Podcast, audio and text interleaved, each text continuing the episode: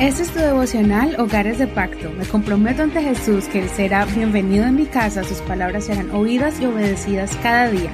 Mi hogar le pertenece a Él. Aunque estemos sufriendo, esperaremos en ti. Salmos capítulo 44, verso 4 al 26. Versión Reina actualizada. Tú, oh Dios, eres mi rey. Manda liberación a Jacob. Por medio de ti embestiremos a nuestros enemigos, en tu nombre pisotearemos a los que se nos oponen. No confiaré en mi arco, ni mi espada me librará, pues tú nos libras de nuestros enemigos y avergüenzas a los que nos aborrecen. En Dios nos gloriaremos en todo tiempo y alabaremos su nombre para siempre. Sin embargo, nos has desechado y nos has confundido. Ya no sales con nuestros ejércitos. Nos has hecho retroceder ante el enemigo y los que nos aborrecen nos han saqueado. Nos has puesto como ovejas para el consumo y nos has esparcido entre las naciones. Has vendido de balde a tu pueblo y ningún provecho has ganado con su precio. Nos has puesto como afrenta ante nuestros vecinos, por burla y ridículo ante los que están a nuestro alrededor. Nos has puesto como refrán en medio de las naciones y como objeto de burla en medio de los pueblos. Cada día mi confusión está delante de mí y mi cara se cubre de vergüenza, por la voz del que injuria y deshonra, por causa del enemigo y del vengativo. Todo esto nos ha venido, pero no nos hemos olvidado de ti, ni hemos fallado a tu pacto. No se ha vuelto atrás nuestro corazón, ni tampoco nuestros pasos se han apartado de tu camino, para que nos abatas en el lugar de los chacales y nos cubras con densa oscuridad. Si nos hubiésemos olvidado del nombre de nuestro Dios o alzado nuestras manos a un Dios extraño, ¿no averiguaría esto Dios quien conoce los secretos del corazón? Más bien por tu causa nos matan cada día, somos tratados como ovejas para el matadero. Despierta, ¿Por qué duermes, oh Señor? Despierta, no nos abandones para siempre. ¿Por qué escondes tu rostro y te olvidas de nuestra aflicción y opresión? Nuestra alma está postrada hasta el polvo, nuestro vientre está pegado a la tierra. Levántate, socórrenos y redímenos por tu misericordia. Este es un salmo donde los hijos de Coré le hicieron un reclamo a Dios, pero de una forma respetuosa.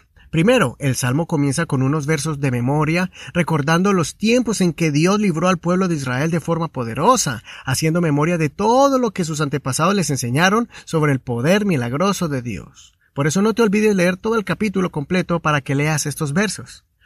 Al recordar el poder de Dios, los salmistas le reclamaron al Señor del por qué los ha abandonado.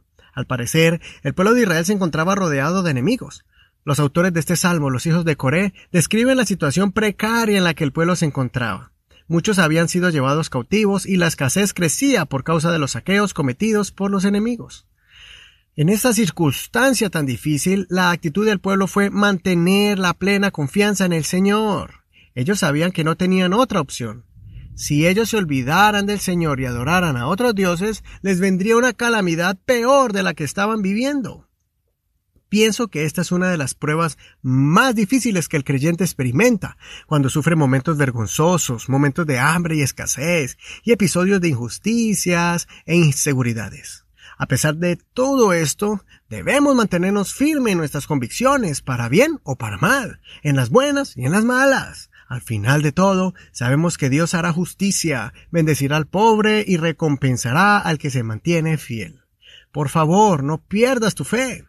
No importa si eres un joven o un anciano, eres casado o eres soltero, si estás en tu país o eres un extranjero en tierra ajena. Recuerda que hay un solo Dios, un juez justo, que abrirá las ventanas de los cielos a tu favor y te recompensará al final de que pases la prueba. Estamos viviendo momentos difíciles y podemos ver que en diferentes países del mundo la situación es trágica para muchos creyentes.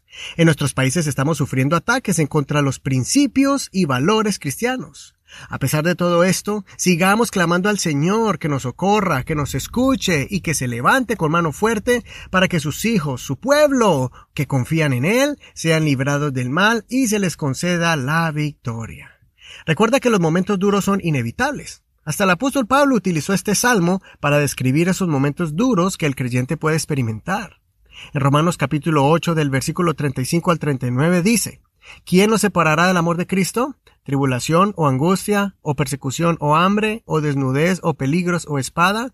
Como está escrito, por tu causa somos muertos todo el tiempo, fuimos estimados como ovejas para el matadero. Más bien, en todas estas cosas somos más que vencedores por medio de aquel que nos amó, por lo cual estoy convencido de que ni la muerte ni la vida, ni ángeles ni principados, ni lo presente ni lo porvenir, ni poderes, ni lo alto ni lo profundo, ni ninguna otra cosa creada nos podrá separar del amor de Dios que es en Cristo Jesús, Señor nuestro. Considera, ¿has alabado a Dios a pesar de que te sientes que Él no te ha escuchado? ¿Te has mantenido firme en sus convicciones a pesar de que te sientes solo? Soy tu amigo y hermano Eduardo Rodríguez. Que el Señor Jesús escuche tu oración y te dé fuerzas en la adversidad.